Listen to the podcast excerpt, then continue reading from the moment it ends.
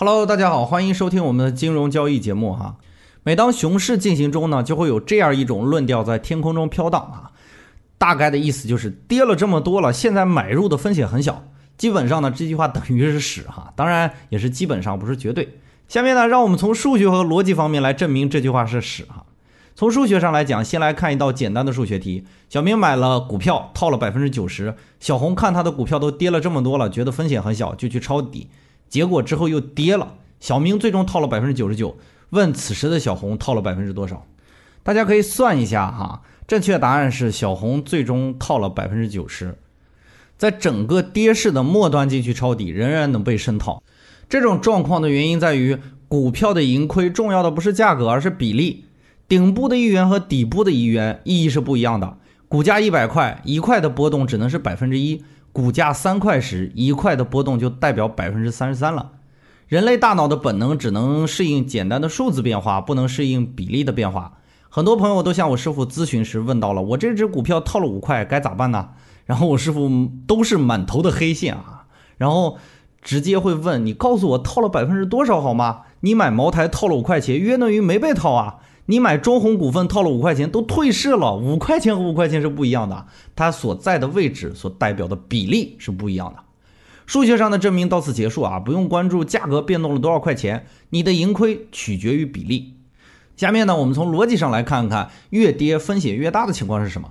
以二零一五年举例，由于清理杠杆资金导致股灾。所谓杠杆资金呢，主要是以配资融资形式存在。比如说你有一万，我又借给你九万，那你现在就可以操作十万了。这就说你用了十倍的杠杆。以买房为例啊，你付百分之二十的首付，实际上相当于用了五倍的杠杆。那么当房价下跌百分之二十的时候，你的首付其实已经跌没了。如果说是前面所说的十倍杠杆的话，只需要价格下跌百分之十，然后自有的资金就归零了。杠杆越高呢，承受价格波动的能力就越弱。踩踏式的股灾是这样形成的哈。第一波的下跌打掉了杠杆最高的那一批，比如十倍杠杆，股价下跌百分之十，自有资金就归零了，剩下的资金呢要强制平仓。第一波下跌后又诱发了后续的强平，八倍杠杆、五倍杠杆，甚至两倍杠杆都依次触发了强平线。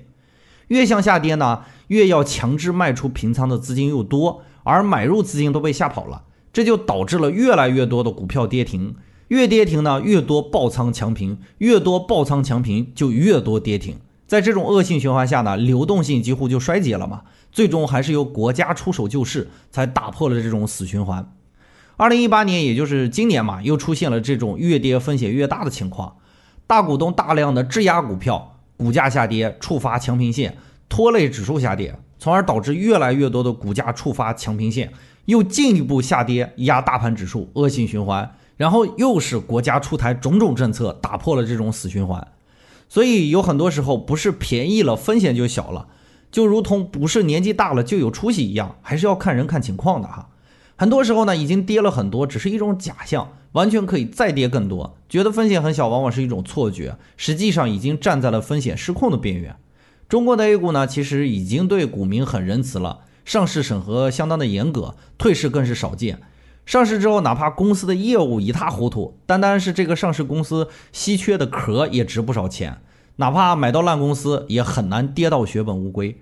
在成熟的市场中，没有壳资源这个概念，公司不行了，股票就随之归零。如果你在下跌的途中觉得便宜而去抄底的话，那么你的错觉会给你带来深刻的教训。而 A 股也是一步一步向成熟市场发展，虽然慢，虽然有时候还开倒车哈。交易中呢，一个很重要的认知是，风险没有大小之分，只有可控与不可控。期货的十倍杠杆不一定是风险大，股票没杠杆不一定是风险小哈。我也见过很多的外行人跟我聊这句话：股票的风险小，期货的风险大。其实不是的。你看这么来看哈，十倍杠杆呢，每次只用百分之五的仓位，那么即使价格跌到零都不会爆仓啊。没有杠杆，四十八块钱满仓中石油套你十年没有商量。用我师傅的主观的角度来讲，就是此生这个中石油四十八块钱解套无望。不管你是交易还是人生，我们需要做的事情其实都是一样的，那就是把风险控制住，利润会自己照顾自己。所以高考填报志愿时呢，我师傅敢于只报一个第一志愿而不服从调剂。